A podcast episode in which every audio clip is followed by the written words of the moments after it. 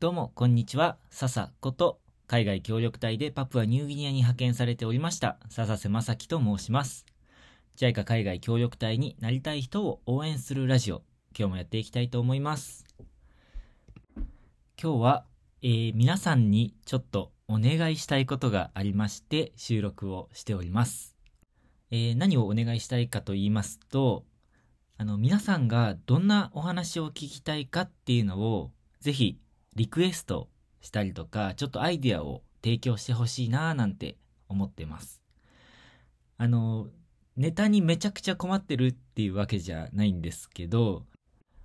皆さんがどんなことを僕に話してほしいのかな？皆さんがどんなことを聞きたいのかな？知りたいのかなっていうことを、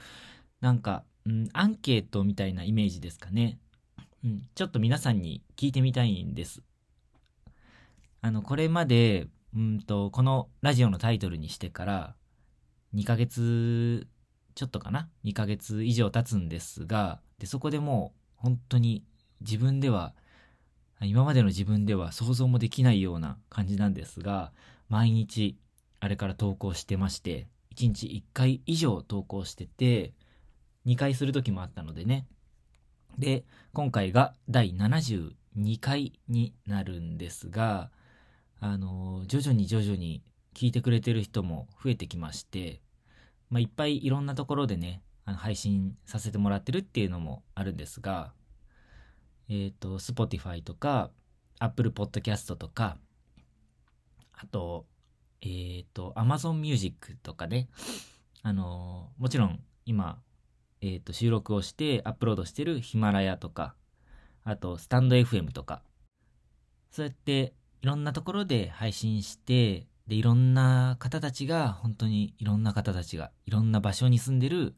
日本語がわかる人たちがね、聞いてくださってるわけなんですよね。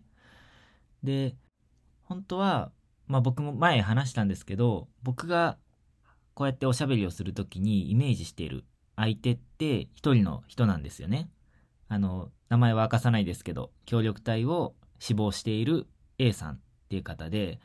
で、その方に向けて今おしゃべりをしてるつもりで話してるわけなんですけども、でもまあ聞いてくれてる人たちがこんなにいっぱいいる。多い時だと、うんと、60人を超えて1日で。